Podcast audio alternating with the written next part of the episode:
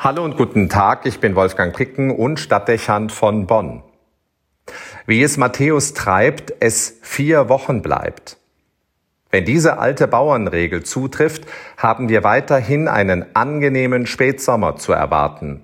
Denn heute ist der Festtag des Apostels und Evangelisten Matthäus und wir erleben blauen Himmel und Sonnenschein. Das Klima ist gerade fast ein wenig mediterran wie in Italien, dort wo die Gebeine des Heiligen ruhen. Sie finden im Dom von Salerno Verehrung an einer der schönsten Küstenlandschaften Europas.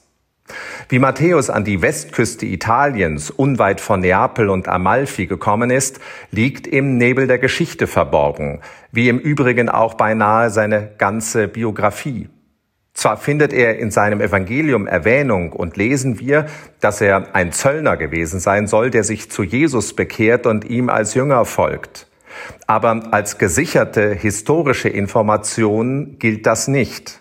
Fest steht nur, dass er zu den zwölf Aposteln gehört haben muss, denn er wird eigentlich von frühester Zeit in der Liste ihrer Namen erwähnt. Die Tradition will es, dass er zugleich auch als Verfasser des Matthäusevangeliums gilt. Demnach schreibt er als unmittelbarer Zeuge der Geschehnisse die Geschichte Jesu auf. Doch auch daran haben Bibelwissenschaftler ihre Zweifel. Untersuchungen am Text konnten ziemlich sicher nachweisen, dass das Evangelium nicht aus einer einzigen Feder stammt. Also bleibt nicht viel an zweifelsfreier Information über diesen Mann an der Seite Jesu.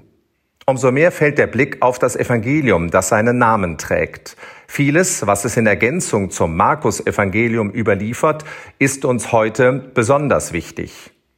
Die Bergpredigt beispielsweise, die sich wie das Grundgesetz christlichen Lebens liest. Auf beeindruckende und präzise Weise ist in ihr zusammengefasst, was einem Leben aus dem Glauben Orientierung bietet und den Menschen bis heute als Regel für ein friedvolles Miteinander gelten kann, gleich welcher religiösen Überzeugung sie sind. Kaum vorstellbar, dass ohne diese Aktualisierung des alttestamentlichen Textes der zehn Gebote es zu dem gekommen wäre, was wir heute die universalen Menschenrechte nennen.